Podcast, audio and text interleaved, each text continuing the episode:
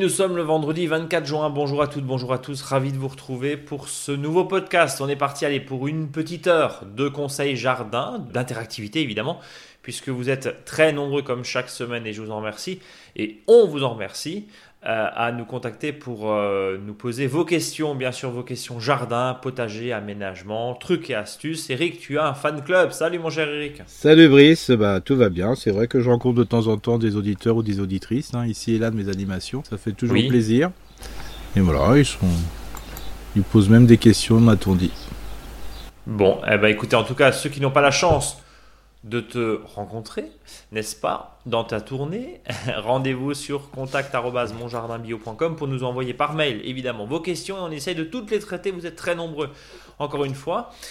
Eric, de quoi qu'on va causer aujourd'hui? Bah, Le tempo du jardin. Alors, je sais que les semaines se suivent et se ressemblent, mais comme dit, euh, arrive la période un peu fatidique. Là, je dirais, ce qui est intéressant, c'est que tout ce qui va être planté dans les 15 jours, 3 semaines, va vraiment euh, servir, euh, je dirais, pour notre automne et hiver, hein, entre les semis et les plantations.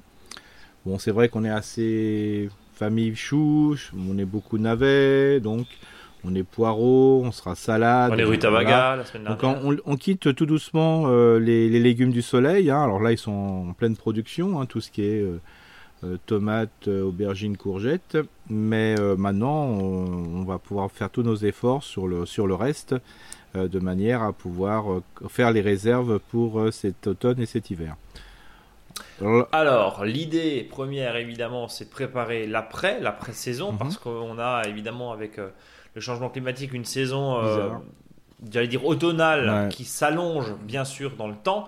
Euh, on pense à tous ceux, à, tous les sinistrés évidemment euh, qui, qui, nous écoutent. Euh, il y a de forts orages qui sont prévus et qui sont prévus cette semaine, hein, même sur une grosse partie du pays et qui sont déjà passés. une toute petite piqûre de rappel, Eric, si ça a un petit peu souffert de vent violent et de grêle, on dégaine la décoction de prêle. Oui, c'est ça. C'est ça. Mhm. Mais mot technique, grêle. Ouais, voilà. Et puis bon, alors c'est pas cool ce que je vais dire, mais si vous avez euh, beaucoup de, déchets euh, suite euh, des fois aux fortes pluies, hein, qui font aussi des dégâts hein, quand les pluies sont grosses et les vents. Puis alors le pire, c'est quand vous avez bien sûr de la grêle. Alors ce qu'il faut dire, c'est que tout ce qui va couvrir le sol, déchets organiques et compagnie, ben, vous le mettez sur le sol hein, directement, comme faites un paillage, quoi. Globalement, bien sûr, ça va. Ça, voilà, ce que je dis, c'est vraiment une, une, goutte dans un océan au niveau motivation, mais voilà, c'est au moins mettez ça sur le sol. Euh, si vous avez des, arbustes euh, qui ont souffert, euh, ce que je vous propose, c'est de tailler en dessous des, plaies qui peuvent être faits avec la grêle. ne pas avoir peur de recéper en ce moment des arbustes, hein, par exemple. Hein. de toute façon, ils vont, ils vont redémarrer, redémarrer, mais ne laissez pas de la plaie, entre guillemets, parce que même si c'est une période où les arbustes ont une capacité à pouvoir cicatriser plus facilement parce qu'ils sont en végétation, euh, quand il y a trop de plaies, euh, ça a des entrées aux maladies. des fois, il faut mieux euh, voilà, tailler en dessous des plaies. Et puis après, bon, ça, utiliser ce déchet de taille pour composter, enfin faire du paillage au sol, ou utiliser au composteur pour faire du, ce qu'on appelle le fameux structurant, hein, qui va permettre d'améliorer la décomposition des biodéchets de cuisine. Mais surtout, voilà, n'ayez pas peur de retailler dessus, quoi, hein, parce que comme ça, ça permet de repartir sur des belles choses. Voilà.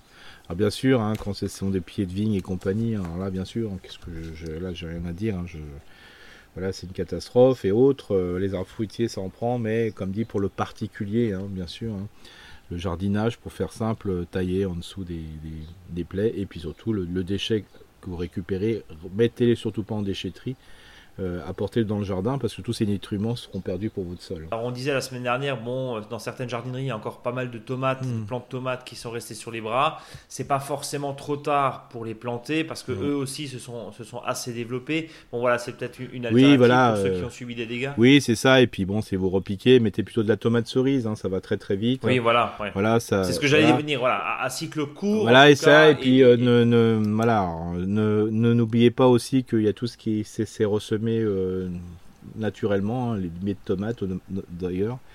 Et puis bon, ben voilà, si vous avez vraiment eu des dégâts suite à des à de l'eau qui a euh, voilà euh, qui est endommagé pendant quelques minutes, je dirais, parce qu'il y a eu des coulées de boue et compagnie. Euh, de toute façon, le jardin, là, il a pris vraiment un coup. ne pensez que dans les 15 jours à venir, 15 jours, 3 semaines, bon, je sais que des fois, le jardin, ça a une autre voilà, je veux dire, c'est pas la priorité par rapport à, une maison qui a été ensevelie par de la boue et compagnie, mais si c'est simplement un petit peu, bah, replanter, ressemer des haricots, voilà, il n'y a pas de, il a pas de souci à cette période de l'année parce que nous sommes dans un moment où on bascule vers l'automne-hiver. Euh, dernier conseil, évidemment, euh, quand euh, il y a eu des, fortes pluies avec bien sûr une eau qui ne s'évacue pas, c'est évidemment de laisser ressuyer. Alors plus c'est paillé, mieux c'est, plus ça absorbe, mm. ça on le sait. Mais les fortes pluies ont peut-être fait bouger le paillage. Hein, oui, complètement. Bah, même le, même le paillage peut être parti complètement. Hein. La terre est à nu. Hein. Là, on remet, évidemment. Bien sûr, là, c'est important de. Sans tarder. oui, on remet surtout sans tarder parce que. Le... voilà, c'est ça. Si c'est possible, pas tout simplement parce que le, soleil tape quand même, hein, et donc euh, en plus si on a un sol nu, ben, le sol ne sera pas du tout poussant, euh, même s'il est en plus il sera gorgé d'eau, donc euh, voilà, on est vraiment dans une situation asphyxiante et je dirais parce que le sol est gorgé d'eau, et en plus s'il est chaud après, bah, ça va faire une espèce, si on est dans un sol, je dirais plutôt argilo-limoneux et limoneux, bon, on va faire ce qu'on appelle du ciment, hein. donc autant de le, de le, protéger avec un déchet dessus pour éviter qu'il se compacte de trop. Quoi. Mais alors justement, la, question, euh, tu disais, euh, quand le sol est gorgé d'eau, il faut qu'il sèche, mais le fait de pailler va ralentir le fait de sécher. C'est ça, l'intérêt, c'est euh, que il faut que l'eau s'évacue tranquillement dans le sol. Ah, ok, d'accord. C'est ça, le, voilà, c'est ça l'intérêt. Donc, oui, un sol gorgé d'eau, on peut quand même le Ah bah oui, on paille dessus. Bon, bien sûr, faut pas marcher dessus globalement, mais ça permet que voilà et qu'il soit pas surtout tapé et se réchauffe trop rapidement parce que sinon ça, coûte, voilà et ça va faire de la masse, ça va faire du ciment. Quoi. Voilà pour les euh, conseils, effectivement, en fonction euh, de, euh, de l'actualité météo. Hein. On, le suit et puis on essaie aussi de vous accompagner là-dedans. Et puis bon courage, et bien sûr, hein, avec, avec tout ce qu'on ce qu'on voit et tout ce qu'on entend. bon courage. Eric, euh, juste avant de commencer avec l'agenda du, jardinier, même si on en a dévoilé une première partie, bien sûr, il y a une deux périodes. Hein, euh, à partir du 28 juin, du 29 juin, pardon, on bascule en lune descendante. Euh, on va parler bien sûr de vos questions. On petit tour du côté de la Réunion, dans le cadre de la Coupe de France du, potager. On a interviewé une école il y a quelques semaines.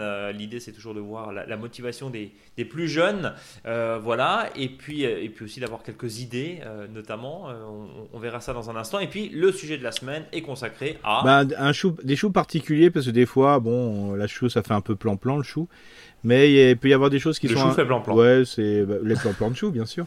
Euh, et donc, ce qui peut être intéressant, c'est d'aller sur du romanesco, qui peut être se manger, euh, je dirais, euh, cru, mais aussi cuit, et qui a une forme vraiment particulière. Et puis bien sûr, les choux-fleurs, bon, bah c'est bien, mais il y en a vraiment de toutes les couleurs. Hein. Ça passe du vert en passant par le jaune ou le violet. Et je dirais que là, ça peut être aussi une. Allez, mettre un petit peu d'exotisme coloré dans son jardin, ça fait pas de mal. et on forme aussi avec le, le chou romanesco. Quoi. Eric, on passe à l'agenda? Ouais. Donc, Alors, comme dit, euh, là, on est toujours dans les semis. Hein, donc, euh, bien sûr, euh, quand on parle des semis, ben là, on a presque tout ce qui est vraiment légumes d'hiver. Hein, légumes qu'on va ensiler, qu'on va laisser dans le sol ou qu'on va remiser. Alors, donc, les betteraves rouges, on va être euh, encore sur des carottes. Hein. Bon, là, ça, ça, tire sur la fin. Parce que la carotte, ça met un peu de temps à pousser, sauf si on est dans des régions qui, où il fait pas très froid du tout l'automne. Euh, bien sûr, les haricots, ben là, on est plein dedans. Hein. On est vraiment dans les périodes super intéressantes. Parce que je dirais même, euh, il y a peut-être moins d'attaques de limaces. Hein. Moi, j'ai eu quelques petits voilà, des contretemps avec des attaques sur des rangs de limaces. Sur des rangs d'haricots avec des limaces, quoi. Euh, vous avez aussi les navets. Hein. Vous pouvez commencer à penser à des navets, euh, je dirais plutôt le navet de Nancy et puis bien sûr le navet boule d'or, un peu plus tard pour le remiser. Toujours sur les persils, on peut y aller à fond aussi. Bien sûr les radis, en situation fraîche, hein, parce que je vous rappelle le radis euh, ne supporte pas les coups de, les coups de chaud. Et puis bien sûr dans les cucurbitacées, j'en discutais encore avec un producteur, ben, on peut encore bien sûr euh, semer des courgettes, des melons, euh, des cornichons et, et ça c'est super sympa. Ça, là ça lève hyper vite, hein. en 5-6 jours c'est levé. Ça, ça, le, végétal n'a même pas le temps de, de, se reposer, il pousse, il pousse, il pousse, et tout de suite en fleurs, donc on peut avoir des choses très intéressantes. Et puis aussi, euh, oser aussi les, les semis de, de, cornichons. Alors le principe, alors le cornichon, le principe, c'est d'avoir des cornichons pour les mettre au vinaigre après et les conserver. Mais n'oubliez pas aussi que les cornichons ont été sélectionnés, ils ont un goût différent. Quoi. donc aussi, vous, je vous invite à les mettre des cornichons et les laisser un tout petit peu plus grossir, mais pas sans, plus. Et puis les manger frais. Sinon, c'est des Et, ouais, et les manger, et les manger frais. Voilà, c'est un goût, moi je dirais, euh, moi je les aime bien comme ça. C'est un autre goût, ça permet de, dans, les, dans les salades d'avoir autre chose. Hein. Bien sûr, euh, on va être aussi encore euh, pour les repiquages de tous les types de choux. Alors en sachant que c'est un peu limite parce qu'il faut quand même attendre 5-6 semaines entre le semis et le repiquage. Hein. Donc ça veut dire que si on le fait maintenant, ça veut dire que c'est pour des, repiquages qui vont se faire début août. Hein. Donc euh, voilà, donc euh, de la boule, euh, voilà, c'est un peu compliqué. bon, du chou-feuille, pourquoi pas, du chou-fleur, pourquoi pas non plus, enfin du chou à fleurs. Et bien sûr, les laitues, et puis maintenant, il faut commencer les chicorées, hein, voilà, pour qu'il y ait des repiquages au bout de 4 semaines. Donc ça, c'est super intéressant. et puis, dans la deuxième partie de la semaine, donc du 29 juin au 1er juillet, on a ces mêmes légumes qu'on a parlé précédemment, mais là, c'est plutôt pour repiquer. Et bien sûr, on va mettre un, légume phare. Euh, ça y est, on va commencer à fond pour l'hiver. Ça sera euh, le poireau. Donc, euh, je vous invite à repiquer les poireaux de tout type, hein, de tout sens. Mais bien sûr, on peut repiquer encore les poireaux jusqu'à début août. Hein. Il n'y a, aucun souci. voilà. Donc, voilà, il y a quand même pas mal de, boulot au jardin. pensez aussi que des fois, ça peut être intéressant. C'est parce qu'il y a du travail du sol à faire. C'est de décompacter le sol avec une fourche bêche ou une grelinette. Alors, si le sol est plus compact, ça sera plutôt avec la fourche bêche. Donc, je rappelle, vous décompactez de la façon suivante. Vous reculez de 3 à 4 cm à chaque fois les lames les plus droites possibles et vous faites un mouvement de haut en bas. Comme ça, ça vous permet de décompacter profondément. Et des fois, ça peut être intéressant avant une pluie. Euh, comme ça, le sol, euh, ben, ça permet d'être bien humidifié. Et euh, comme ça, vous pouvez favoriser, je dirais, un repiquage ben, dans une semaine après, hein, comme ça, si, euh, si le sol s'est bien imbibé en profondeur. Je, vous, je, vous, invite aussi, si le sol est un peu, je dirais, fait un petit peu des grosses mottes, ben, si vous allez repiquer dedans, ben, vous risquez euh, d'aérer trop euh, la racine, donc de perdre le plant. Donc, bien sûr, aux endroits où vous allez repiquer le chou, où vous allez repiquer différents types de plantes comme les bleds, par exemple, je vous invite, c'est de bien décompacter le sol à cet endroit-là, par exemple avec une, des outils type d'évry. Hein, euh, qui permet de décompacter le sol sur, un, sur une surface de, 15 à 20 cm, de manière à bien émietter, le sol pour qu'il y ait une adhérence entre les racines, qui sont des fois parfois nues, hein, sur des choux, que, voilà, et euh, le sol. Parce que ça c'est important, parce que des fois quand on décompacte le sol c'est bien, mais s'il y a trop de grosses mottes en dessous, c'est trop aéré, et l'excès d'air va faire que euh, ben, le, le, ne va pas prendre parce qu'il va vite dessécher en profondeur. Voilà, voilà. Eh ben merci en tout cas pour euh, cet agenda très complet que vous retrouvez évidemment sur le blog monjardinbio.com et puis sur la newsletter chaque vendredi. Voilà, vous êtes très nombreux et de plus en plus nombreux évidemment à nous lire. N'hésitez pas.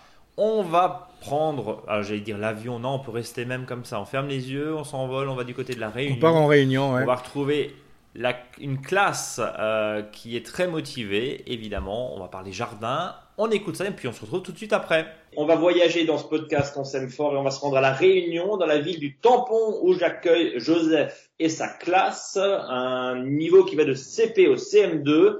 Bonjour à toutes, bonjour à tous. Bonjour. Bonjour. Alors, Iwen, Tatiana, Pauline, Meili, Lola, Chiara et Milana, si j'ai bien noté. Alors, pour commencer, euh, est-ce que vous pouvez nous raconter, qu'est-ce que vous pouvez surtout nous raconter au sujet de la construction des carrés potagers et de vos plantations? Les carrés potagers, on a utilisé du bois, des clous, des vis, des visseuses et euh, on a tout, on a tout soudé ensemble. Et c'est qui qui a fait justement? C'est vous? Bah oui.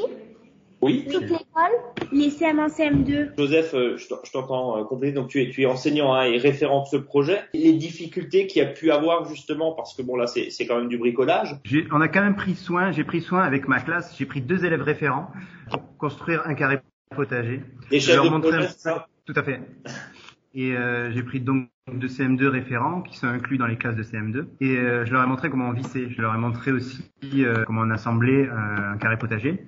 Et ce sont eux qui ont été tuteurs des autres classes pour montrer et assembler les, les, les, carrés potagers sous forme de résolution de problèmes. Voilà. On m'a dit que vous avez fait des panneaux d'indication avec les plantes dans le potager. Est-ce que c'est vrai ça? Oui, oui, oui.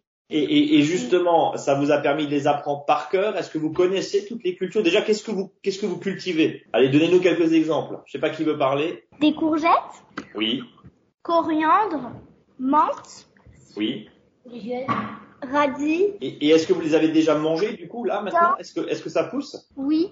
Et, et, est-ce que tout le monde, là, vous qui nous, vous qui nous écoutez, tout le monde connaît les plantes qui sont cultivées dans le potager? On les, on en connaît certaines, mais on les connaît pas toutes parce qu'on a eu de l'aide des autres élèves d'autres classes, des enseignants, de la directrice.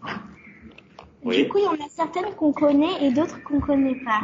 D'accord. Est-ce que, est-ce que tu fais une interrogation à l'année avec toutes les cultures et tous les légumes qui sont cultivés? Ou c'est pas prévu au programme Je t'avoue que je suis pas très évaluation euh, comme ça, évaluation sommative euh, pour tester les connaissances des élèves, mais en effet, à chaque fois qu'ils passent, euh, à chaque fois qu'ils passeront aussi dans leur jardin, il y a les panneaux d'indication des plantes. Alors il peut y avoir des plantes aussi endémiques hein, de, de, la Réunion, hein, c'est celle, surtout celles-là qu'on a indiquées. Et à chaque fois qu'ils passeront, ben, ils auront le réflexe ou pas ben, de regarder le nom de la plante. Et euh, je trouve ça pas mal. C'est à la fois euh, de un peu une auto-évaluation, c'est-à-dire quelle est cette plante? En mince, je m'en rappelle plus, je vais regarder sur le panneau indicateur et peut-être que plus tard, ben, je la connaîtrai par cœur. Donc, euh, pas d'évaluation au programme, non. Question aux élèves. Il semble que vous accueillez, vous faites tout ce qu'il faut pour accueillir les oiseaux, avec notamment des nichoirs. À quoi ça sert et est-ce que vous avez pu voir passer des oiseaux? On a déjà vu des oiseaux qui, qui sont allés. Il y avait des cardinales et aussi j'ai vu un merle de Maurice des béliers Des béliers, oui. Ces oiseaux-là, est-ce que c'est utile pour le jardin? Bah oui, c'est utile pour la biodiversité. Vous avez fait donc des carrés potagers, vous avez fait des plantations, on l'a vu il y a un instant. Euh, comment vous faites pour vous déplacer dans votre jardin sans abîmer ce que vous cultivez? On a fait un chemin en scorie et autour on a mis des bambous pour euh, que le scorie ne s'échappe pas au niveau bah, de, du potager ou autre. Est-ce que tu peux nous expliquer ce que c'est scorie? C'est des pierres rouges volcaniques D'accord. Donc oui, euh, on les connaît un peu moins euh, en métropole. C'est un produit, euh, Joseph, je sais pas qui, qui veut répondre, c'est un produit local en l'occurrence, hein, je, pense, la, la, pierre volcanique, la roche volcanique. Tout à fait. En plus, c'est un peu difficile à manipuler. Alors, c'est vrai qu'on... Ça coupe un peu, non, je pense? Ça coupe un peu, effectivement. On parlait aux élèves. À un moment, on avait un gros camion de scorie qui, qui a débarqué comme ça dans notre école. Et on s'est tous mis dessus, je sais pas si vous vous souvenez les enfants, et on a, on a travaillé à la chaîne et, certains n'avaient pas de pelle, forcément pas de gants et c'est vrai que ça, ça, coupe un peu. Effectivement. Bon, en, tout cas, je sais pas si vous avez des limaces, mais en tout cas, ça doit éviter que les limaces viennent manger votre jardin. Est-ce que vous avez des limaces à la Réunion? Oui. Oui. Oh, Beaucoup même. Hein. Beaucoup. Ah bah tiens. Alors, vous avez construit, on a vu, hein, ces, ces chemins, ces carrés potagers, des plantations. Est-ce que vous avez construit autre chose dont vous êtes super fier? Bah, on a prévu de construire une cabane à livres. Une cabane à livres, oui. Dans le jardin? Oui. Oui. Oui. C'est quoi l'idée euh, Comment vous voulez vous en servir euh? C'est pour se détendre.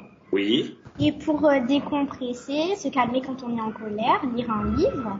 Et surtout, je vais rajouter que lire un livre à l'extérieur, c'est aussi parfois mieux que, que lire dans, dans, une salle, sachant qu'il fait assez beau à peu près euh, beaucoup de jours pendant l'année. Il y a un ensoleillement quand même plutôt pas mal à la Réunion. Pourquoi ne pas en profiter? Donc les élèves de CM2 euh, ont décidé de, de, de, construire une cabane à livres qu'on a construite. Là, on a juste un toit en tôle à mettre pour la couvrir et, euh, et un banc. Euh, on va construire aussi un banc dans le jardin, histoire qu'il y ait un, un, espace de détente et de, de lecture extérieure, tout simplement. Euh, avec j'imagine euh, plein, plein d'ouvrages, euh, bien sûr. Question à la classe, à Joseph, euh, la, la, technique de culture. Vous avez opté pour la culture par lasagne dans le potager. pourquoi et comment? Je sais pas qui veut répondre. Moi, je peux commencer à répondre et quelqu'un pourra expliquer comment on fait les lasagnes. Hein? Alors, tu pourrais expliquer si tu veux, Pauline. Alors, les lasagnes, pourquoi? Parce que c'était déjà plus économique au niveau de la terre. Alors, on a décidé justement de. Alors, Pauline va nous expliquer un petit peu. Alors, plus économique parce qu'on a besoin de moins de terre à mettre dans les carrés potagers mhm. grâce aux lasagnes. Et c'est aussi pour euh, faire prendre conscience que euh, au niveau de la collecte des déchets, la collecte des déchets euh, alimentaires qui a été qui a été organisée dans l'école, Donc le but du jeu, c'est de prendre, de, de réduire son, sa quantité d'ordures dans l'école, d'ordures alimentaires, et de les utiliser pour le jardin. Donc voilà deux choses. Un, d'un côté économique, pour les carrés potagers, utiliser moins de terre, et euh, d'un autre côté, la, euh, réorganiser la collecte des déchets dans l'école. Et Pauline va nous expliquer comment on fait les couches de laine. En fait, du coup, en fait, oui, c'est fait en plusieurs couches. Il peut avoir de la terre, euh, des feuilles euh, mortes, du carton et, euh, et aussi euh, du faux papier. Et en fait, c'est fait pour faire du, du terreau un peu naturel, de l'engrais naturel, pour que les plantes elles poussent mieux. Et, et, justement, euh, on plante euh, directement euh, dans cette dans, dans, ce mélange que, que vous avez créé. Qu'est-ce que vous avez là précisément? Tous, tous les légumes que vous nous avez cités tout à l'heure, vous, vous, cultivez que sur des sur de lasagne? Non, non, on fait aussi sur sol, dans des pots. Comment comment comment vous choisissez? Bah ça dépend ce que c'est. Donnez des exemples peut-être. Par exemple, pour le maïs, vu qu'il prend de la place, on le mettra peut-être tout seul. Dans directement dans la terre directement à la terre. Bon. Vous faites du jardin depuis combien de temps? Là, c'est la première année? Mmh, Oui, oui. Et ça vous plaît? Oui, oui, oui. Et du coup, est-ce que vous faites aussi du jardin chez vous? Euh, Certains oui, certains non. Oui. Et vous avez appris peut-être, je sais pas moi, à vos voisins, à vos amis, à, vos, à votre famille, euh, à vos parents, euh, comment faire du jardin? Est-ce que vous avez ramené justement ces, ces techniques que vous avez appris à l'école à la maison? Non, pas vraiment. Pas vraiment. Vous gardez pour vous. Non.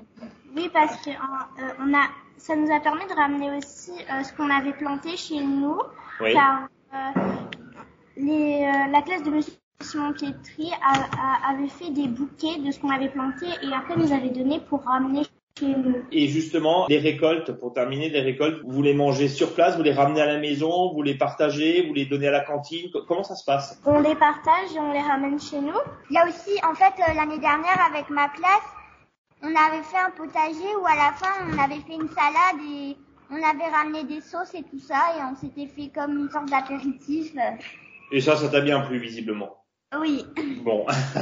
en tout cas, merci infiniment. Je rappelle, il y avait Ewen, Tatiana, Pauline, Meili, Lola, Chiara, Milana et Joseph qui est donc euh, enseignant. C'est une classe Ulysse, hein, euh, Joseph? Tout à fait. Alors là, c'était les éco-délégués de l'école euh, Jules Ferry. Alors les éco-délégués sont les représentants de sont les représentants de l'école sur le sur tout ce qui est travail du développement durable. Et il y a notre petit Manatea qui est venu nous rejoindre. Il était en train de manger. Il avait oublié juste une petite dédicace pour lui qui, qui a aussi travaillé sur l'interview. Bonjour. Tu veux dire un mot pour terminer? Notre classe a fait des insectes verts à décorer le jardin et, et la classe de M. Simon Pietri, ils ont fait des nichoirs pour nourrir les oiseaux et pour qu'ils habitent dans oui, parce qu'on a, on a aussi, merci de Manatea, on a aussi utilisé le jardin, euh, la classe de Manatea a aussi utilisé le jardin comme support en art visuel. Ils ont fait des sculptures en plastique et ils ont suspendu, alors des sculptures en forme d'insectes, etc. Et ils ont suspendu, ils sont assez fiers de ce travail aussi. Donc le jardin est en fait un support pour tout type de travail. C'est assez intéressant. Et c'était aussi pour attirer un peu les autres oiseaux. Aussi. Pour, pour mettre un peu de vie. Bon, en tout cas, merci infiniment. Je le rappelle, vous êtes à la Réunion, dans la ville du Tampon. Bah merci, bonne continuation à vous. Merci Brice. Merci, merci à Joseph qui a permis euh, cette connexion. Voilà, c'est pas toujours évident quand, quand il y a quelques milliers de kilomètres qui nous séparent. Bonne continuation à vous et puis à très bientôt. À bientôt. À très bientôt. Merci beaucoup. Allez, retour en métropole comme on dit et on va s'attaquer à vos très nombreuses questions. Encore une fois, vous nous les envoyez sur contact@monjardinbio.com. contact@monjardinbio.com. Euh, on commence avec François qui nous dit bonjour, merci pour votre réponse sur mes feuilles de laurier. C'est très sympa ce côté interactif de votre podcast. Je ne vous avais jamais complimenté sur ce sujet. J'ai une serre depuis cette année, je suis très content de la taille de mes tomates, de la pousse rapide des salades et autres légumes protégés. J'ai mis également deux pieds de courgettes, je n'avais jamais vu de pieds aussi beaux sans la serre justement. Ils, sont facilement, ils font facilement 1m50 de diamètre. Néanmoins, sur l'un, euh, donc sur l'une des, courgettes, hein, j'ai plein de courgettes mais qui au bout de 20 cm pourrissent. Sur l'autre, jaune à col croque-neck, je n'ai qu'une courgette qui ne grossit pas. Sous serre, doit-on limiter la pousse des tiges et feuilles pour favoriser les fruits ou est-ce juste une question de fécondation Et que faut-il attendre euh, qu'elle se fasse correctement? Mille merci pour vos réponses et votre émission que je ne manquerai pour rien au monde. Bonne émission signée François. La question de la fécondation, très souvent, voilà, ça revient très souvent. Ça revient souvent parce que ce qui se passe, c'est que quand il fait vraiment très très chaud, et notamment sous serre. Au hasard maintenant, voilà. Euh, la fécondation est très compliquée. Voilà. Alors c'est des fois un peu variétal aussi. Hein. Euh, moi j'ai sur une variété de courgettes là, euh, ben, par malchance j'ai choisi toutes les courgettes de la même variété. C'est hyper compliqué. Hein. Ça vient sur 5, 10, 15 cm et puis après le, fruit bah, il tombe hein, tout simplement parce que la, fleur femelle n'a pas été fécondée par la fleur mâle tout simplement. Donc euh, ça c'est souvent parce qu'il fait vraiment très chaud. Donc euh, voilà. Alors des fois c'est pour ça que euh, j'invite l'auditeur à ressemer quelques graines, je dirais à l'extérieur, quitte à voilà à bien aérer la serre parce que là les coups de chaud font que les, auxiliaires ne rentrent pas dans la serre. Donc ça c'est important. Alors bien sûr il y a des variétés qui, qui vont un peu mieux tout simplement parce que ce sont des fois des variétés qui sont sélectionnées pour la pousse en serre, hein, pour les professionnels, et qui sont proposés aux particuliers. Mais des fois, sur des variétés un petit peu particulières, c'est un peu compliqué parce que ce sont des variétés qui sont dites de plein champ et non pas de serre. Les... C'est la question que j'allais te poser, parce qu'attends, euh, on, dit oui, il fait très chaud dans la serre, etc. Mais les professionnels, ils ont souvent leurs courgettes sous C'est ça, mais bien sûr, c'est parce qu'il y a des variétés de plein champ voilà, et des variétés. Oui, c'est ça, c'est vraiment variétal. C'est ça, voilà. Et puis après, il y a des variétés de plein champ qu'on peut mettre sous serre avant et après euh, leur période de plein champ. Voilà, c'est tout simplement ça. Bon, donc cherchons et cherchez en l'occurrence une variété euh, plutôt de serre qui n'a euh, pas ces, soucis de fécondation parce que c'est vrai que c'est quand même très frustrant. Hein. Et on voit notamment sur les courgettes, on fait beaucoup de fleurs mâles quand il fait chaud. Et il y, a beaucoup de, Ça avorte beaucoup. Hein. on a un espèce de bout de courgette là, noir, qui nécrose et c'est c'est un, un, peu décourageant. Lina qui nous écrit Bonjour, merci à vous deux pour vos précieux conseils, toujours aussi utiles. Ma question aujourd'hui concerne les pieds de melon, Eric, qui ont très bien poussé. Elle nous a envoyé une photo, mais je ne sais pas comment les entretenir. Est-ce qu'il faut les tailler ou est-ce qu'on les laisse faire? Merci. Qu'est-ce qu'on peut répondre à Lina sur la taille justement des Alors on, parlera plutôt de, de, pince, de pincer le, melon. on pince le melon. Donc le but du jeu c'est qu'au bout qu'il y ait 3-4 feuilles, après on pince le melon de manière que la, la, tige unique fasse euh, deux tiges et ainsi de suite. Quoi. Euh, comme ça, ça, ça favorise, euh, je dirais, la, mise à fleur. et vous avez à ce moment-là des melons qui se, se, forment plus rapidement et sont plus près du, de la source de nutriments. Donc c'est ça le but du jeu. Ouais. Donc on pince. après, on rappelle juste après la quand, tu dis pincer, Eric, c'est quoi? bah, C'est vraiment à l'ongle? On coupe, euh, voilà, avec euh, les deux ongles, euh, voilà, avec les ongles, on coupe et on pince à la quatrième feuille et comme ça, à l'aisselle des feuilles précédentes, il va y avoir une nouvelle tige qui va partir. Et en, du coup, ça se ramifie. évidemment, on va rappeler, le melon a besoin d'eau. Oui, oui, terriblement. Hein. C'est alors c'est pour ça qu'il faut un paillage. Alors, c'est même des fois plus curieux que ça, c'est qu'il n'a pas besoin de beaucoup d'eau, mais en continu. Donc ça veut dire qu'il faut toujours que le sol soit mouillé. Hein. Il y a plein de légumes comme ça. D'ailleurs, euh, ils n'aiment pas pousser par à coup. Hein. C'est pour ça que des fois les moments de sécheresse va faire que ben, ils stoppent leur pousse.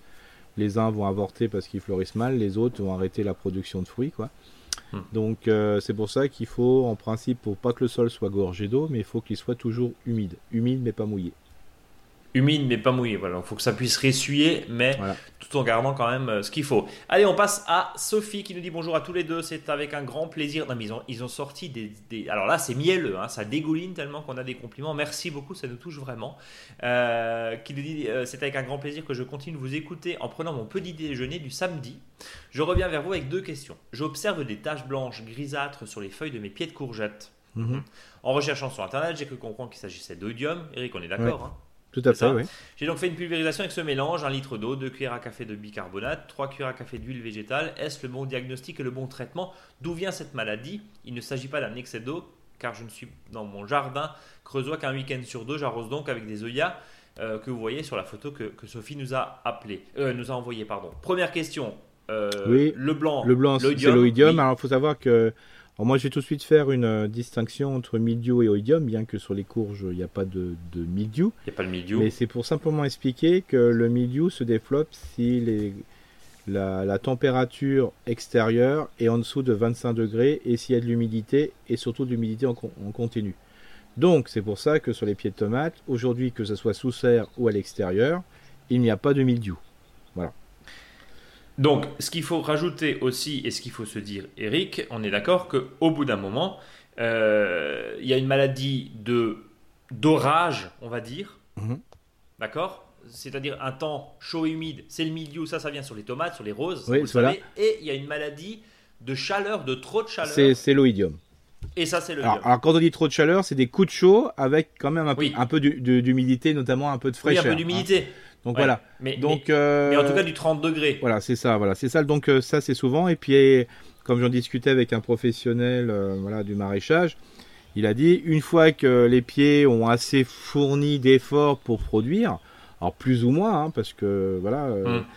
au bout d'un moment, les premières feuilles commencent à se, les, feuilles les plus âgées commencent à avoir du mildiou, donc ce fameux feutrage blanc. Donc ça veut dire que là, c'est euh, euh, oui. T'as dit milieu. Ah, pardon. Oh là là. L'oïdium, c'est pas grave. Euh, l'oïdium, donc ça veut dire que le, pied de courgette est un peu, ou pied de concombre, ou d'ailleurs, euh, voilà, hein, ça peut être aussi les cornichons. c'est, il, a, il commence à démarrer, ça, il commence à s'essouffler, quoi. Et donc, euh, quand on a ça, c'est là qu'il faut vraiment penser à ressemer euh, des courgettes. Hein. Oui, c'est ce que tu disais. On renouvelle effectivement. Euh, pareil sur les courgettes, pareil sur, les concombres, pardon, et les, cornichons, évidemment. On en parlait précédemment. Je, vais juste relever ce que Sophie nous disait la, recette 1 litre d'eau, 2 cuillères à café de bicarbonate. C'est un peu beaucoup. C'est un peu beaucoup. Hein. C'est un peu fort. moi, j'irais plutôt sur une, une cuillère à café. Hein, donc voilà, ça suffit largement par litre. par litre parce que sinon ça sèche tellement que, euh, que ça peut, en plus comme il fait chaud, ben, vraiment très fortement dessécher. Euh, le fait de rajouter un, un fixant, hein, euh, qui, qui, peut être soit du liquide vaisselle biodégradable ou du savon noir, ça c'est vraiment très très bien. mais je passerai de, de deux cuillères à une cuillère. Voilà. Donc attention évidemment avec, avec tout ça. Il y a un autre point qu'on peut peut-être rajouter, c'est attention aux recettes que vous voyez euh, sur Internet. Alors on, dit ça alors qu'on a un blog, mais bon voilà. Euh, vous le savez, vous qui nous suivez depuis très longtemps, Eric raconte euh, pas de bêtises, en tout cas très très très rarement. et encore, on, fait on essaie de faire des mea culpa et d'être le plus juste possible. cette recette-là du fameux bicarbonate, elle est, elle est plus ou moins empirique, même si aujourd'hui ça fait partie de ce qu'on appelle des substances de base autorisées en, en agriculture biologique, en jardinage biologique, euh, selon le référentiel officiel. Mais après, des fois, il faut faire attention aussi à ce qu'on lit, parce que euh, c'est comme les désherbants qui sont euh, à base de vinaigre et de sel. Enfin, il n'y a aucun intérêt aujourd'hui de balancer du sel. on est d'accord, Eric pour, pour, désherber, je veux dire, au bout d'un moment, faites attention aussi à ce qu'on voit et ce qu'on lit.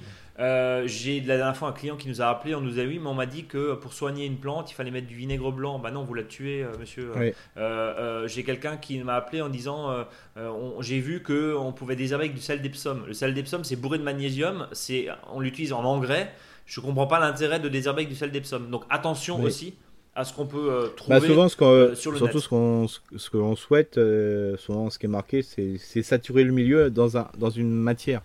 Et c'est vrai que quand on sature, un, sature un milieu en tel ou tel élément, bah, la plante elle est tellement déséquilibrée que ça fait un effet je ne pousse plus. Donc c'est pas désherbant mais je ne pousse plus. Mais il n'y a plus rien qui pousse non plus.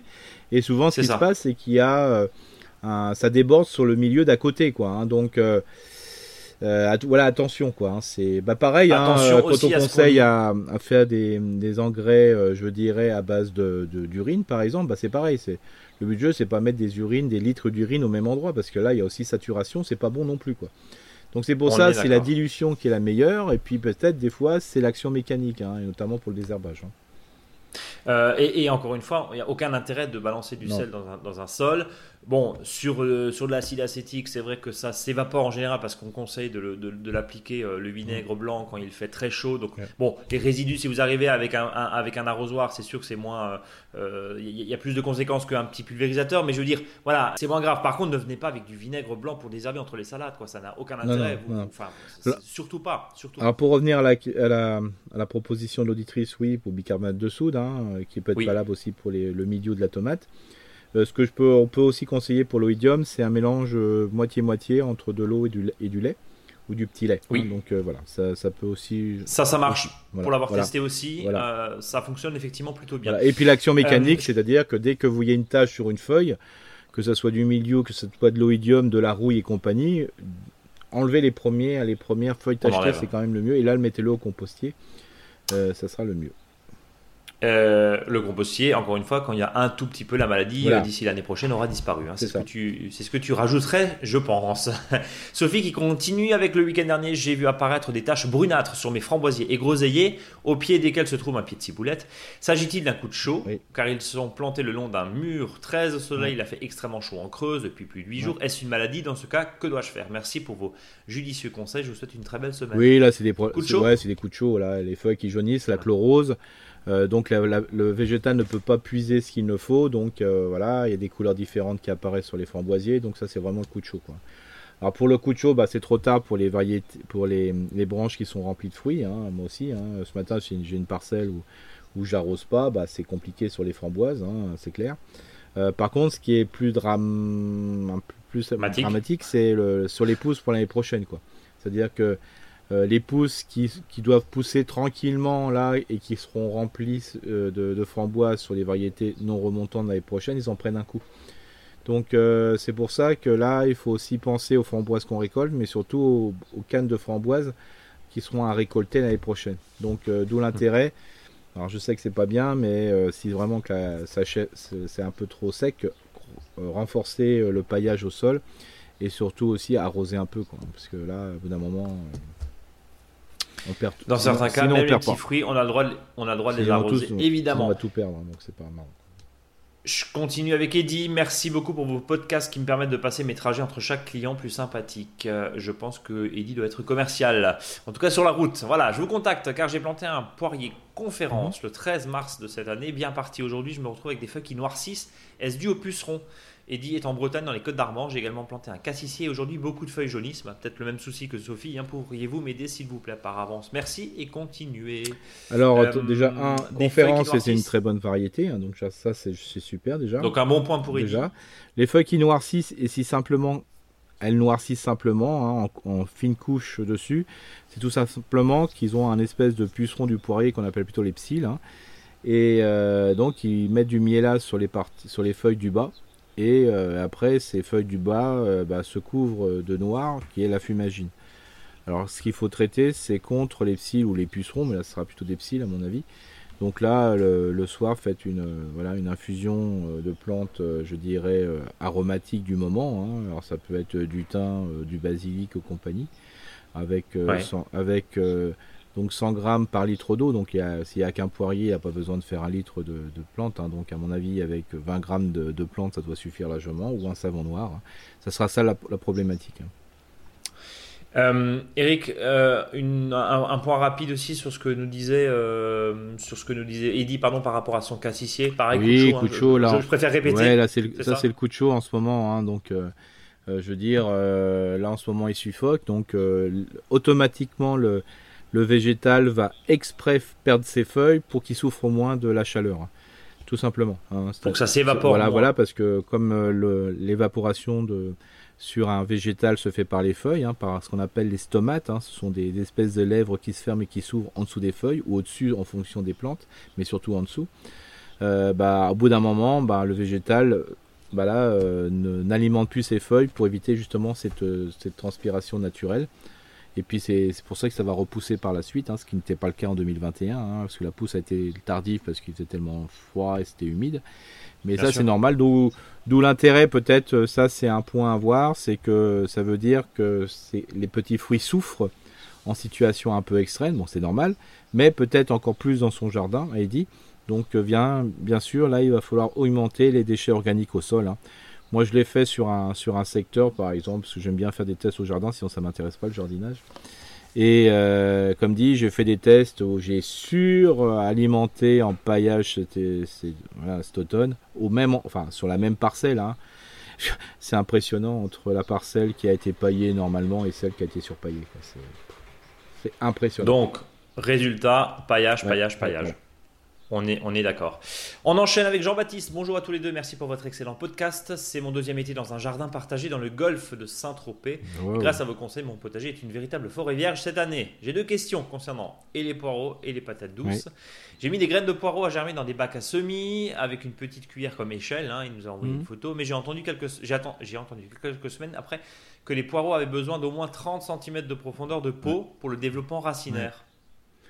Ai-je une chance d'obtenir un bon résultat dans ces bacs à semis ou vaut-il mieux que je les Non, bah disons que, bah, je veux dire, l'idéal bien sûr c'est les 30 cm, mais il faut savoir que les professionnels des fois font ça dans des petites barquettes de rien parce qu'ils mettent beaucoup à manger. Hein. Donc ça. Euh, voilà. et tu as un chevelu racinaire absolument hallucinant et c'est très compliqué d'ailleurs de les séparer pour ça. après. Comme dit, euh, de toute façon, tous les semis ou plantations, je dis toujours, il faut toujours avoir des bacs euh, qui fassent tranquille, les 30 ou 40 cm. Comme ça, c'est comme si c'était une terre normale. Après, quand on est, on est sur plaque de semis ou autre, ou, ou sur jardinière, euh, moi aussi, hein, j'en ai fait sur plaque de semis. Bah, ils sont un peu moins hauts peut-être, parce qu'on va pas les nourrir euh, comme le fait le professionnel avec le dosage parfait. Alors déjà, le substrat est parfait et le dosage euh, des nutriments sont parfaits. Donc, moi, des fois, sur le poireau, hein, on peut planter un peu plus petit que le que la grosseur du crayon qui est proposée. Hein, que la fameuse grosseur du crayon. Ouais. Si, ah, sous réserve qu'il ne fasse pas non plus caniculaire, Eric. Hein, c'est ça. Pas... Exactement. C'est pour ça qu'il faut plutôt on peut encore en planter début août. Hein. Je veux dire, là, de toute façon, c'est pas la bonne période pour, pour repiquer s'il fait trop chaud, surtout si les, sujets sont petits. Donc, euh, parce qu'il y a moins la moitié du végétage qui va dessécher, même si on met des gros poireaux hein, euh, de ce temps-là. Donc, c'est pour ça, euh, pas, de, pas de panique. ben, renforcer, peut-être mettre un petit engrais organique dedans pour renforcer la, chose, quoi. mettez un peu arrosé avec un petit peu d'urine dans le dans l'arrosoir, voilà simplement de l'azote. De l'azote, voilà, il faut donner un peu à manger. De l'azote. Deuxième question, les patates douces au mois de mars. J'ai mis une patate douce à germer dans un bocal. Les germes ont mis très longtemps à apparaître et sont restés très longtemps minuscules. Alors j'ai décidé de leur donner un coup de boost en mettant 5 centilitres d'urine dans mon bocal d'eau. Je les ai laissés macérer une semaine, ce qui n'a pas semblé changer grand chose. La semaine suivante, j'ai remis de l'eau pure sans urine et là, surprise, trois énormes lianes sont sorties. Nouvelle période de dormance de près de 6 semaines. Puis même expérience avec l'urine. Euh, mais résultat, trois énormes lianes sont apparues la deuxième semaine. Hasard ou véritable utilité de l'urine, on en parlait avant. Oui, c'est. Il bah, faut dire que c'est que de l'azote. Hein. J'en discutais avec un professionnel de l'arboriculture. Euh. Tu discutes beaucoup avec. Ouais, ouais, ouais, parce que je fais, en ce moment. tu bah, c'est pas ça. Pourquoi je discute beaucoup, c'est parce qu'on m'appelle sans arrêt pour faire de l'évaluation chez des professionnels. Et donc j'en profite pour, euh, bah voilà, pour avoir les, les, avis de ce type de professionnels. Hein. Donc un ingénieur en arboriculture fruitière au niveau voilà grande région. Et euh, bah lui, il comprend pas pourquoi on n'utilise pas notre urine. Quoi. Il dit c'est impressionnant. Il dit au lieu d'acheter d'azote ou des engrais azotés euh, en plus de synthèse, bah, utilisons l'urine. Hein. Et donc ça peut. Alors bien sûr, l'effet n'est pas. Quand, tu dis on, Eric, qui, le, jardinier amateur? Oui, voilà, le jardinier amateur, parce que quand il voit, on voit toutes les, les bigs bleus qui sont utilisés par-ci, par-là, euh, quand même, dans les jardins, on le voit bien hein, en ce moment. Euh, bah, je veux dire, voilà, faut l'utiliser à fond. Hein, euh, et... Ouais, mais Eric, est-ce que, alors, ouvrons peut-être le débat. Euh, pardon, Jean-Baptiste, ça tombe sur vous, hein, qui nous dit continuez votre émission, tout est parfait. Mais Jean-Baptiste, donnez-nous peut-être votre votre sentiment par rapport à ça. il y a quand même encore des freins psychologiques de faire pipi. Dans ah, mais bien sûr. Ça fait 4 ans que tu nous en parles de faire pipi dans bien sûr, mais mais ça, mais, mais psychologiquement, c'est compliqué. C'est psychologiquement, c'est compliqué, mais ça ça passe de mieux en mieux, quoi. Donc, euh, comme des fois je leur dis aux gens, mais je dis quand vous achetez un engrais coupe-fouet, hein, sans, faire de, blagues euh, graveleuses, mais euh, le coup de fouet, il faut plutôt le faire avec l'arrosoir, quoi, enfin l'urine dans l'arrosoir, quoi. Hein. Et comme dit, ça passe de mieux en mieux parce que quand on sent des fois le sang desséché, par exemple, qui est un engrais coup de fouet en azote, ça sent pas très bon, quoi. Donc, euh, On va juste rappeler, alors on va, on va remettre l'église au milieu du village, comme on dit. Euh, aussi que les engrais organiques, pour le coup, tu parlais de sang desséché, tu parlais de plumes, tout ça c'est ce qui sort des abattoirs. C'est tout à fait. Ah oui, oui, oui, complètement. Donc, ah oui, donc, je veux dire, psychologiquement, il faut, aussi, faut, aussi se dire que euh, c'est pas des engrais véganes non. pour dire les choses oui, clairement. Oui, tout à fait. Hein. c'est pour ça, c'est que derrière, c'est pour ça que des fois, alors bien sûr, quand c'est des quand c'est des, des, engrais complets, ce qu'on appelle, c'est-à-dire que c'est un mélange de choses. Bon, voilà, c'est un ensemble, mais quand on achète des engrais coupe-fouet, euh, coupe-fouet, euh, coup de fouet, donc ça c'est important d'utiliser plutôt son urine. Hein, et puis la personne me disait que lui sur son potager, euh, voilà, l'urée en fin de compte, bah, il l'apportait que sous forme d'urine, quoi. Puis il en faut très peu en fin de compte. Hein. On va rappeler un pipi dans l'arrosoir de 10 Oui, c'est ça, voilà, et d'arroser de temps en temps avec. Alors bien sûr, l'intérêt c'est que quand on va arroser sa patate douce, bah, ça pose pas de problème parce que les pommes de terre on va les manger la patate. Oui, on fait pas ça sur les salades. On pas faire sur la salade, mais sur les radis, si vous voulez. Hein. Ou vous le faites avant. Euh, et après, vous semez ou vous repiquez. Voilà. Donc ça, c'est pas un problème. La patate douce, c'est normal. Ça, ça, a toujours du mal à démarrer. Et puis une fois que ça démarre, ça démarre quoi. Hein. C'est assez impressionnant, surtout quand on, on utilise une patate douce qu'on a coupée en petits morceaux et qu'on va attendre que ça germe. Il bah, faut voir que le professionnel, lui, le fait dans des conditions optimales quoi. Et là, là le temps qu'il fait, c'est le temps de la patate douce. Donc euh, oui, parce que la patate douce, c'est pas de chez voilà. Et donc ça, à fond, à fond, à fond. On est d'accord. Euh, juste pour terminer le pipi dans l'arrosoir, c'est de l'azote, c'est-à-dire que c'est pas la peine de rajouter ça à des tomates qui sont en permanence de fructification. Par contre, quand vous plantez les tomates une ou deux semaines après, là, ça a du sens parce qu'il leur faut de la C'est ça. Là, il leur faut plutôt de la potasse maintenant. C'est ça. La, feuille et du fruit. Euh, la... fleur et du fruit. C'est ça. Alors, même euh, si vous utilisez de l'urine, il faut toujours avoir un complément avec euh, de, la, la, cendre de bois. La cendre. des choses comme ça. Voilà, mais... là, on, là, on va rappeler, tiens, j'ai enlevé, enlevé dans, le, dans le barbecue la cendre l'autre jour. On va rappeler, c'est une boîte d'aluminium dans 10 litres d'eau. Hein, c'est ça, Enfin, une, boîte de conserve. C'est ça à peu près. Donc là, ça, ça fait un lait de cendre. Il hein, n'y a pas de souci comme ça et ça, potasse. Et là, pour le coup, on peut y aller sur, bah, sur tout ce qui fructifie, voilà. les légumes. Voilà, c'est même des fois sur un sol qui n'a pas été planté, euh, même encore, euh, ça fait pas de mal, quoi. Il hein, n'y a pas de souci. Bon. Pipi et cendre, voilà, ça c'est fait. on passe à Sophie qui nous dit j'adore votre émission que j'écoute en cuisinant. Continuez ainsi. C'est un vrai régal. Je vous envoie quelques photos de mon rosier grimpant. Les feuilles se font manger, mais je ne sais pas par quelle espèce. Je ne vois pas de pucerons. Il y a quelques fourmis que je vois de temps en temps grimper. Que dois-je faire? Dois-je les traiter? D'ailleurs, pour les fleurs fanées de mon rosier, pouvez-vous me dire à quel endroit je dois les couper? Bonne émission à vous. Signé Alors, les, les, feuilles qui sont grignotées, alors ça peut faire des fois comme si. Euh, voilà, c'est souvent. Il y, a, quelques. Euh, je veux dire, hannetons. Euh, ça peut être le cétoine doré d'ailleurs, hein, qu'on retrouve les larves, les grosses larves blanches dans le, dans le sol, ils mangent un petit peu les rosiers. On n'a pas grand chose à faire. Hein. C'est, je dirais même, euh, voilà, bah tant pis. C'est un passage. C'est un petit peu compliqué. Euh, pour pouvoir traiter. Euh, on n'a pas le choix, en gros, ça veut, ça veut dire ça? On n'a pas le choix? Bah, On n'a pas trop le choix. Voilà. C'est le passage. pour tout ce qui est alors, taille des rosiers en pleine floraison, alors ça, c'est vraiment très très facile à tailler. Alors, il suffit de savoir si c'est un rosier dont la feuille a 7 folioles ou 5 folioles. Donc c'est facile, il faut regarder sur les vieilles feuilles. Si vous regardez une vieille feuille, vous comptez les folioles. C'est les feuilles, les, petites feuilles. Si c'est un rosier, on va prendre le cas à 5 folioles. Donc vous prenez votre rose, vous regardez votre rose qui est fanée, et vous partez de la rose fanée vers le pied. Donc euh, comme euh, plus une feuille est proche de la fleur, plus elle est indifférenciée. Donc vous allez avoir des feuilles à 2 folioles, 3 folioles, 4 folioles. Voilà. Et puis, dès que vous allez arriver sur une vraie feuille, c'est-à-dire une feuille à 5 folioles, bah, vous taillez juste au-dessus ou juste en dessous de la, précédente, la suivante. Voilà. Et vous avez taillé votre, votre euh, euh, rosier en pleine floraison. et la question que je te pose, c'est qu'est-ce qu'on fait de ce qu'on a coupé Bah là, globalement, bah. Alors le problème du rosier, c'est que si c'est un rosier qui est très piquant, moi j'ai toujours, c'est toujours un peu embêtant des fois de le mettre dans le sol parce qu'après quand on gratouille le sol, on retrouve les, épines hein, dedans.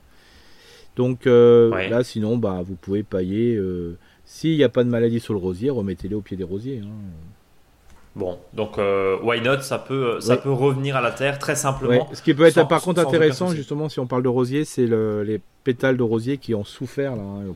il y a des floraisons qui étaient superbes avec coup de chaud là. Il n'y a plus rien. Bah, donc les, les, rosiers perdent beaucoup leurs feuilles. D'où l'intérêt de les tailler très rapidement pour qu'ils refleurissent.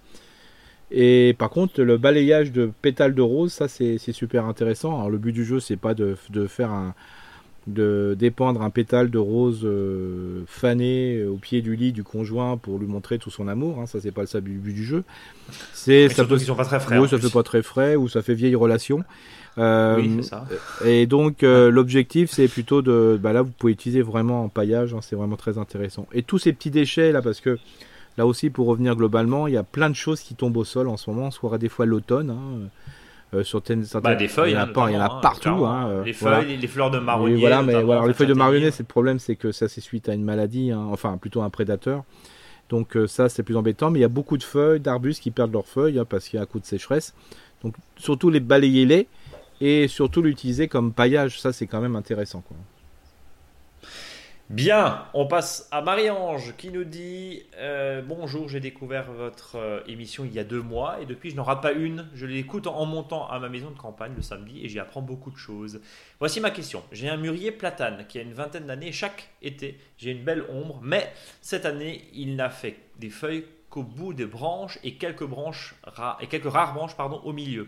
Il est donc très vide. Est-ce dû au fait qu'il a fait très chaud et que sa croissance a été stoppée ou est-ce dû à une taille pas assez courte car nous n'avons gardé que quelques, quelques branches plates longues pour avoir plus d'ombre Je vous remercie pour votre réponse et longue vie à votre émission signée Marie-Ange. Alors, qu'est-ce que t'en penses, le mûrier platane? Alors là, le mûrier platane qui fasse pas de feuilles, ça, ça pose un problème. Alors c'est pas le problème de taille, hein, ça c'est ça, ça n'a rien à voir. Le coup de sécheresse, j'y crois pas euh, parce que voilà, c'est un arbre qui a l'habitude, voilà, il peut être trop chaud. Peut-être, euh, c'est peut-être un manque d'eau euh, parce qu'il est peut-être dans une situation justement où il a peut-être pas assez pompé pour cette année. Simplement se poser la question dans quel état il était en 2021, ça pour savoir s'il était bien en feuilles. Et s'il manque vraiment des feuilles, c'est toujours ce petit problème, c'est que quand l'arbre il souffre de trop, il balance des feuilles. Quoi. Voilà. Euh, s'il n'y a pas de sointement au niveau des écorces, s'il n'y a pas de feuilles qui sont rangées, c'est pas, ça veut dire que c'est un problème physiologique. C'est-à-dire que l'arbre, bah, essaye de, je dirais, de lutter contre une atmosphère trop chaude et, parce que le soleil est brûlant, hein, c'est impressionnant donc en, laissant tomber des feuilles et donc simplement en, renouvellement, en renouvelant les, ces feuilles avec les nouvelles feuilles qui vont arriver. Quoi. Donc voilà, ça peut être ça, euh, quand même à surveiller, mais ce qui est, ce qui est clair, c'est pas un problème de taille. Hein. Voilà, Marie-Ange. On continue avec Freddy en Ile-de-France, qui nous écrit d'ailleurs régulièrement. Hein. Il m'est impossible de cultiver des crucifères. On va rappeler ce que c'est, Eric bah, Les choux C'est ça, donc. Euh, les radis C'est ça qu'on appelle les brassicacées maintenant. Hein. Euh, d'avril à août-septembre à cause des altises présentes dans mon jardin. Comment faire pour avoir donc ces fameuses crucifères, oui, crucifères ou brassicacées, donc les radis, les navets, mhm. les choux, comme tout le monde dans cette situation J'ai cru comprendre qu'elles nichaient dans la terre. Du coup, est-ce que le filet est vraiment la solution Et comment font les maraîchers dans cette situation sans produits chimiques bien sûr. Cette année, je suis infesté, il y en a même dans ma pelouse sur des petites fleurs jaunes ressemblant à des pissenlits. Ils sont par dizaines. Merci à vous. On vous sème fort. Bah, le, problème des altis, c'est une, une bestiole de la chaleur. Hein. Donc ça. Oui, cette année, on est, on est servi. c'est-à-dire que une plante qui est bien, bien arrosée, qui a un peu d'humidité fraîche autour, n'a pas d'altise ou très peu. Donc faut quoi? Faut arroser par au-dessus? Voilà, faut arroser. C'est vraiment le système. Alors bien sûr, les, les filets, ça peut être intéressant. Mais le, gros souci, c'est que bah, quand on a mis le, quand on a des altises et on met le filet, les altises sont en dessous, hein, donc euh, c'est trop tard. Oui, donc faut le mettre très très, tôt. Et, là, par contre, il faut le faire. Là, par contre, chez le professionnel, lui, il fait ce qu'on appelle euh, des rotations. Euh, parce que une fois que les altises sont dans le sol, bah, elles sont présentes, elles se réveillent quand il fait, quand il fait chaud, hein, pour faire simple. Hein. Mais, mais, mais, deux questions justement, Eric. Est-ce que le fait de pailler n'encourage pas les altises Non, au contraire. Non, au contraire, parce que si on garde l'humidité, il y a moins de sensibilité. Quoi. Et deuxième question, est-ce que le fait que de plus en plus de jardiniers s'équipent en goutte à goutte avec un arrosage au sol, le chou, c'est pas idiot de le arroser par au-dessus, on est d'accord Bah non, c'est justement à cause de ces problèmes. Ouais, justement, des fois, ça fait du bien de, de l'arroser par le. De les doucher. Voilà, c'est ça. Alors, en sachant aussi, c'est que l'arrosage se fait toujours le, soir très tard ou très tôt le matin, hein, voilà, donc ça pose pas de problème. Mais le fait que l'atmosphère soit un peu, euh, un peu frais grâce à l'humidité, ça fait pas de mal non plus. Hein. Faut, faut pas. Le seul problème, c'est que quand vous avez un chou euh, qui a passé trois jours à, à 45-50 degrés, hein, parce qu'il faut pas se leurrer, hein, c'est quand on dit que la température, c'est à l'ombre. Hein. Donc vous pouvez vous imaginer. Quand es en plein soleil, on est d'accord. Donc euh, voilà, il faudrait, voilà, il faudrait qu'il habitue le chou à avoir un peu plus de fraîcheur tout le temps, quoi. Donc c'est pour ça que je discutais toujours avec un professionnel. Brice, tu vas me dire, ça y est, encore il est en train de discussion. Je dis plus rien, moi je suis résigné. Il fait plus de choux. Il, bah, c'est un semi. Il, a arrêté les, choux d'été pour faire ça, pour être tranquille. Il fait tout. Euh, soit faut que ça pousse rapidement euh, au printemps, là, comme le chou raf par exemple. Et après, par, là maintenant il va partir. Là maintenant il va planter à fond, quoi, tout pour être tranquille parce qu'il dit c'est c'est un gros problème quand on veut le faire en, bio, quoi. Alors justement, Philippe de Loire-Atlantique qui nous dit mon semi-navet a été ravagé par les altises. Quelle culture possible Après, vous m'avez donné envie pour les rutabagas. Bah, tu vois, ça. ça Alors, rutabaga. C'est pas fait exprès, hein, c'est arrivé en chronologie. Justement, tu parlais de rotation. Oui, voilà. Donc, euh, le, principe, c'est que la rutabaga sera aussi euh, bouffée par les altises parce que moi, j'ai le cas en ce moment là. Donc, euh, voilà. c'est pour ça que je vais refaire un semi de rutabaga. Je voulais le faire trop tôt. Voilà. Et tant pis. mais le, truc, c'est que là, quand on a des après le, c'est toujours de la même famille les rutabagas, hein. donc on fait pas de rotation à ce moment-là. Donc qu'est-ce qu'on peut mettre Alors moi, ce que je, ce que j'inviterais pour, comme la rutabaga, c'est un légume qu'on peut repiquer. ce que je conseillerais, c'est de plutôt de le faire au frais, le semis de rutabaga, et puis un repiquage après. Donc dans un coin et repiquer quand ça se calme un petit comme peu. Ça, y a, y a comme ça, parce que si vous faites les rutabagas en plein soleil, s'il y a des problèmes, des gros problèmes d'altise, il y en aura quoi, de nouveau. Bon, euh, et puis après, euh, on a dit encore peut-être de semer des carottes à cet endroit-là. C'est le dernier créneau. Hein, c'est le dernier créneau, bien sûr. Hein, c'est le dernier créneau. mais pourquoi pas Et du coup, pas du voilà, tout. Voilà, ou de, de, de, de, faire un repiquer des poireaux, par exemple, hein, ce qui peut être intéressant. Et au lieu de faire, euh, par exemple, des, des, rangs de poireaux très proches, ben, on fait un rang sur deux, ou voire un rang sur trois. Et c'est à cet endroit-là qu'on repiquera les, les rutabagas au milieu, ou on ressemera des navets. Mais on peut très bien semer des boules d'or un peu plus tard. Euh, ah, question... ce sont des navets, hein, je rappelle. Hein. Des navets, oui. Attention aussi. Donc c'est aussi des brassicas.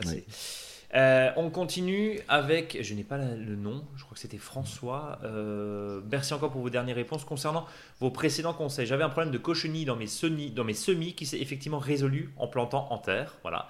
Je vous sollicite à nouveau car ma vigne dépérit. Elle était magnifique jusqu'à il y a quelques jours, remplie de filles de, de grandes grappes et brutalement ou presque les feuilles sont devenues ramollo et ont commencé à sécher ainsi que les grappes. J'ai arrosé mais le mal est fait. Est-ce un champignon, une maladie ou un coup de chaud sécheresse? Il est vrai que je n'arrose pas du tout. Merci pour votre avis et restez comme vous êtes. Euh, la vigne qui dépérit, c'est ça c'est compliqué ça. Il faudrait qu'il envoie. Soit c'est une maladie du bois, j'ai envie de dire. Ouais, voilà, euh... euh Cournouet, des choses comme ça, parce que là, dépérissement, même quand il fait chaud comme ça, euh, bon, j'en ai vu. Par contre, quand c'est en pot, alors ça, euh, clair, net et précis, parce que la, parce que la vigne a besoin d'un système racinaire tellement profond. Oui, qu'il faut pas le mettre en pot. En pot, c'est compliqué. Mais là, euh, peut-être une petite photo à nous envoyer, ça serait cool. Bon, bah écoutez, envoyez ouais, parce que là, comme il y a Là, c'est. Les, risques hein, sur de la maladie du bois, après, je sais pas si c'est si un risque aussi, mais c'est vrai que euh, tout ce qui est SK et, tout ce qui est maladie du bois, euh, l'apoplexie hein, en, plein, en plein cagnard, ça arrive. Ça arrive, oui. Et puis, euh, en 2-3 jours, votre pied dépérit. Est-ce que c'est ça? Je ne sais pas. Et des fois, ça peut arriver aussi parce qu'en 2021, il a fait tellement d'humidité que des champignons peuvent s'y installer. C'est ça. Donc voilà. C'est ça. des fois, quand il y a une zone de stagnation d'eau à un endroit, ça redémarre, ça redémarre, et puis d'un seul coup, tous les euh, ouais, on appelle. le terme apoplexie me plaît toujours hein, pour tous ces. Parce que en réalité, ce sont les vaisseaux du bois qui sont qui se bouchent, euh, voilà, et le végétal, euh, voilà, ne peut plus envoyer la, sève brute, élaborée, je dirais, et donc les feuilles dipérissent, quoi. Donc bon, voilà. Mais bon, une petite photo là, parce que là, comme le diagnostic Envoyez-nous pour le coup une, photo. Euh, dernier, avant-dernière question, Evelyne. J'ai souvent un problème avec mes semis de carottes et les panais. Les semis ne prennent pas. Est-ce que c'est un problème de semence, de terre ou c'est la jardinière qui, qui, ne le fait pas, tout simplement? Est-ce que vous pouvez me conseiller? Ben, En jardinière, c'est compliqué ben, Non, mais manger que de la viande. Non, je plaisante. Euh, le principe, c'est que le panais, c'est très compliqué. Bon, maintenant, c'est trop tard hein, pour faire simple. Hein. Mais le panais, euh, la grande complexité, c'est le taux de germination hein, qui est très faible parce que la la durée de germination est très très faible sur le panais. Hein. C'est un an. Hein. Pour faire simple, euh, au bout d'un an, ben, il y a plus que 50% des graines, voire plus, qui ont perdu leur pouvoir germinatif. Donc l'idéal, c'est qu'il faudrait récolter les graines de panais sur un poney, sur un poney, sur un panais, sur un poney bien sûr, où on peut ramasser des sur un panais, en train de fleurir, qui est en train de fleurir là, euh, et de le semer au printemps 2023. Donc ça, c'est l'idéal de chez l'idéal. D'ailleurs, même ces graines-là, quand elles tombent sur le sol, vous avez plein de panais partout qui poussent. Hein. Et voilà, sans avoir rien fait. Voilà. Ça, c'est souvent ça. Et puis, il faut pas oublier aussi, c'est que bon, euh, les carottes, les panais, c'est hyper compliqué aussi parce qu'il faut que le sol soit quand même humide sans arrêt. C'est-à-dire que quand vous avez des coups de sécheresse comme ça, oui, c'est pas la peine. Faut, faut, faut, faut, pas croire, mais il faut un, il faudrait presque arroser deux à trois fois dans la journée, quoi. Hein. Parce que sinon, euh, ça va pas démarrer. Hein. la carrosse, ça peut lever rapidement, entre guillemets. Bon, rapidement, c'est tout à fait, c'est pas, c'est pas des crucifères hein, qui lèvent au bout de 5 jours. Mais il faut après qu'il y ait une continuité au niveau de, la fraîcheur du sol. Hein. Sinon, ça, c'est très compliqué au début.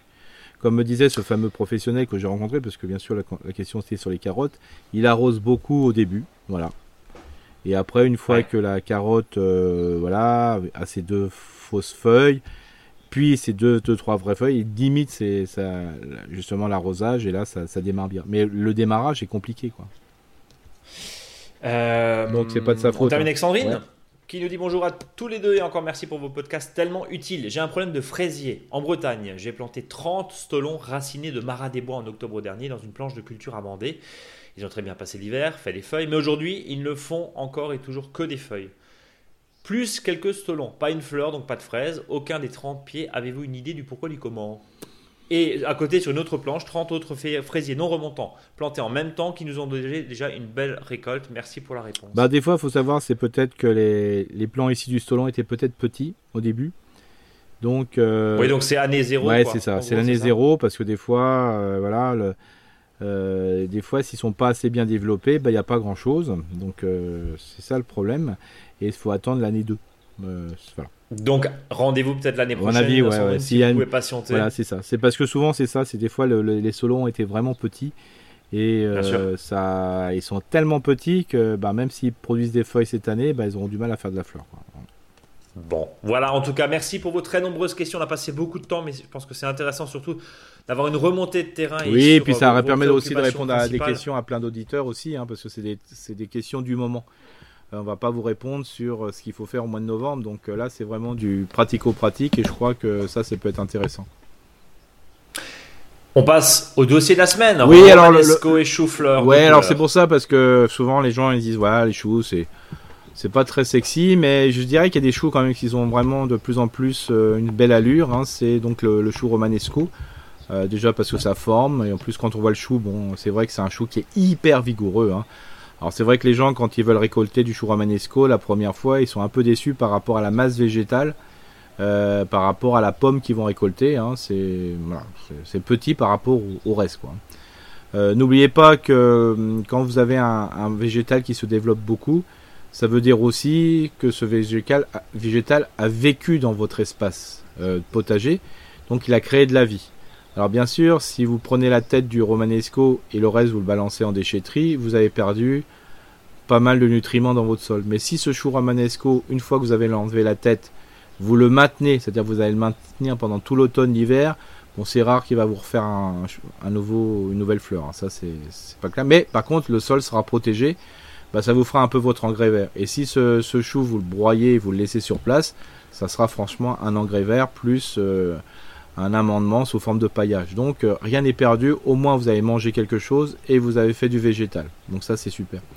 Alors qui dit chou romanesco, qui est, formidable, veut dire aussi qu'il faut les repiquer en ce moment. Hein. Les semer en ce moment c'est un peu juste, sauf si on est dans des régions vraiment euh, où les saisons, enfin où l'année euh, propice se, rallonge, parce qu'il faut quand même 7 mois entre le semis et la récolte. Donc vous voyez, ça veut dire que si vous semez maintenant, et si tout se passe bien, euh, bah là en réalité c'est pas avant février-mars. Hein.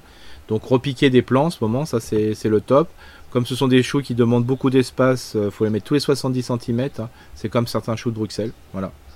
Donc euh, il faut prendre la place. N'oubliez pas que quand il y a 70 cm, il y a 35 cm. Donc en attendant, vous pouvez aussi repiquer une salade entre, voilà, ou un chou rave qui pousse plus rapidement. donc ça vous permet d'optimiser la, place. Hein. Donc, euh, qui dit chou romanesco dit bien sûr chou fleur, chou à fleur, donc chou qui a besoin d'un arrosage en continu, mais il ne faut pas qu'il soit gorgé d'eau. Il faut que le sol soit humide mais pas mouillé. Par contre, il faut que les arrosages soient réguliers pour justement faire de la, pomme. Et on sait très bien que quand on fait euh, des fois des choux-fleurs même euh, traditionnels d'automne, on peut avoir des têtes qui sont monstrueuses, tout simplement parce que l'humidité était toujours constante au pied. Donc d'où l'intérêt de vraiment pailler, c'est même pas une possibilité, c'est même pas un conseil, je dirais presque qu'il faut le faire obligatoirement euh, pour que cette humidité va rester. Euh, en plus, le chou romanesco va apporter un paysage super intéressant, va donner du volume à votre jardin et un peu de fraîcheur pour les autres légumes. Voilà. Dont les salades notamment, puisque à l'ombre les choux peuvent se planter de la salade. Facilement. Euh, vous, vous pouvez aussi, oui, ou alors des radis, alors bien sûr pas forcément des radis rose, mais des radis d'hiver. Donc euh, ça aussi c'est mm. intéressant. Alors bien sûr, euh, le, mon coup de cœur aussi c'est sur les choux-fleurs de couleur, parce que ça aussi c'est super intéressant, surtout quand on les mange crus. Ça donne un peu de gaieté, euh, voilà, et puis ça peut peut-être faire passer le chou-fleur aux gamins qui aiment pas le chou-fleur. Bon, la couleur, c'est mm. pas forcément ça qui les ravive le plus, surtout quand c'est. Au pire, on rajoute du ketchup dessus. Ouais, enfin, mais on rajoute ce qu'on peut, on peut faire. Alors, bien sûr, sur le chou-fleur qui est un peu moins grand, on peut, on peut se le planter, le repiquer tous les 60 cm dans tous sens. Hein. Donc ça, ça peut se faire. Et puis surtout, ce qui est important pour que ça soit tout ce qui est chou à fleurs, et on peut mettre le brocoli, bien que le brocoli pousse plus rapidement, c'est qu'il faut avoir un peu de patience. C'est-à-dire que tant que votre chou-fleur ou votre romanesco, bah, le pied paraît sympa, même si vous voyez pas arriver la fleur, un jour vous allez être surpris. Allez le visiter parce que des fois la fleur arrive très rapidement. Et des fois ça peut arriver à l'automne, ça peut arriver pendant l'hiver et des fois même en fin d'hiver. Donc il euh, faut avoir beaucoup de patience euh, et, dès que ça commence à arriver, ça arrive. Alors bien sûr, hein, quand il fait très chaud, ne soyez pas surpris pour les uns et les autres qui ont repiqué des choux-fleurs euh, il y a quelques semaines. Bah, que les choux-fleurs bah, font une fleur à peu près de 2 cm. Hein. voilà, parce que le chou-fleur a du mal à pousser quand il fait très chaud. Eric, dernière question. Tu me soufflais dans l'oreillette, comme on dit. je te toussais dans l'oreillette. Tu étais assez fan du. Pardon. Là, je te toussais dans l'oreillette. Tu me toussais dans l'oreillette. Alors, tu me toussais dans l'oreillette et tu me parlais pralina. Oui, parce qu'il ne faut pas oublier qu'on peut acheter les, choux, euh, je veux dire, en mini-motte. On peut, en godet, on peut le faire, mais des fois, c'est pas simple. Euh, oh, c'est cata. Ouais, ouais, c'est pas toujours simple. Euh, par contre, il y en a qui font des semis de choux en pleine terre, que j'appelle moi en pépinière. Et après, on les repique. Mais quand on va redéterrer le chou, c'est difficile d'avoir une motte de terre. Souvent, les racines sont nues. Donc qu'est-ce qu'on fait? Mais c'est pas très grave. Euh, on fait ce qu'on appelle un pralinage, c'est-à-dire vous prenez de la terre un peu argileuse et vous touillez en mélangeant, avec de l'eau. Alors bien sûr le Graal c'est quand vous rajoutez de la bouse de vache dedans, donc ça c'est top. Et après. mais Eric la bouse de vache on en a pas. Non mais c'est pas bah, donc on met pas de bouse de vache. Alors, on mettait pas de la bouse euh, du voisin, hein, c'est pas pareil. Donc euh, le truc c'est que là vous donc vous remettez bien pendant moins de 5-10 minutes et puis après vous trempez vos tiges de, de choux dedans. Et puis après, mhm. quand vous l'enlevez, il faut que ça soit bien adhérent. Et puis là, vous gagnez beaucoup de, de temps pour l'humidité parce que ça maintient une humidité plus forte et les, les radicelles vont vite pousser. Euh, bouche de vache fraîche, bon, quasiment personne n'a à disposition la bouche de vache fraîche. Est-ce qu'on peut utiliser la bouche de vache desséchée qu'on fait sûr, Bien sûr, ça, ça, marche. Ok, donc, donc, du fumier, du fumier en, en pellet là, euh, déshydraté, ça, ça peut. Oui, je dirais un compost de fumier mais mélangé avec l'argile, euh, c'est pas mal. Faut que ça colle. il faut que ça colle. il faut qu'il y ait du voilà, il faut faire ce qu'on appelle un colloïde. Alors vous avez aussi, alors bien sûr en ce moment il n'y en a pas, mais il y en a qui le gardent, c'est les, les, les turicules des vers de terre. Euh, qui sont super intéressantes quand il fait quand il gèle. Vous avez des fois les turicules de l'automne qui gèlent en surface, vous les ramassez avec une avec un râteau, avec un râteau à feuilles, et ça vous les gardez, et ça ça peut servir comme aussi de base euh, comme euh, pralin. C'est très cool. lombricompost évidemment. C'est très colloïdal, donc c'est super. Ah, bien sûr, on peut utiliser du lombricompost, hein, bien sûr. Avons-nous fait le tour du chou romanesco et du chou Oui, c'était alors bien sûr, c'est vrai qu'on parle souvent de choux en ce moment, mais je trouve que c'était des, des choux à oser. Euh, parce que je... Des choux à oser, tiens. Des choux osés, des choux à oser, ouais. C'est une nouvelle variété. Et donc euh, pourquoi? Parce que souvent euh, le plat c'est pas simplement le goût, c'est aussi la vue. Donc c'est ça qui est super intéressant. Et voilà, voilà. On est d'accord. Eric, on passe évidemment avant de terminer ce podcast au faux dicton. Bien sûr. Bon alors autour du chou-fleur c'était pas simple, hein, donc je me suis essayé de me creuser un peu. Donc le faux dicton est le suivant.